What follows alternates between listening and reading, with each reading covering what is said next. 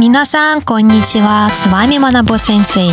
Уже купили всем новогодние подарки? Наверняка вы знаете, что по-японски подарок будет презенто. Подозрительно похоже на знакомое всем английское слово, не правда ли? Иностранные слова, которые пришли в японский язык, называются гайрайго.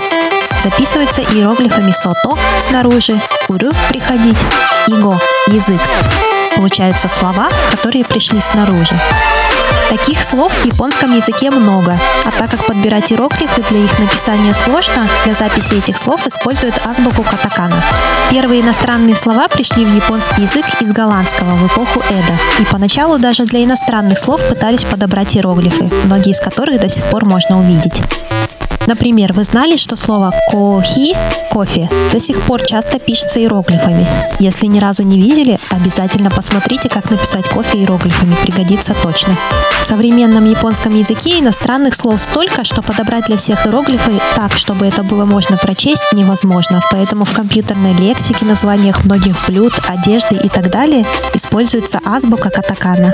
Даже ваше имя будет записываться катаканой, поэтому советую не пренебрегать изучением этой азбуки науки, даже если сначала она кажется сложной и ненужной. В целом, иностранные слова вычислить и понять несложно. パン – хлеб, ボールペン – шариковая ручка.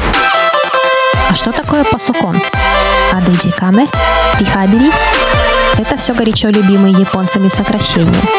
パソコン – パーソナルコンピューター. デジカメ – デジタルカメラ. リハビリ – リハビリテーション. слова стали более понятными, не правда ли? Хорошо, возьмем что-нибудь посложнее. Что такое оранда? Очередное сокращение? Нет, просто так японцам периода Эдо послышалось слово «Голландия». А еще есть монстры в виде глаголов такатакани с японскими окончаниями. Например, глагол «сабору» – «прогуливать» произошел от слова «саботаджи», а словосочетание «искать в гугле» уже давно превратилось в гугуру.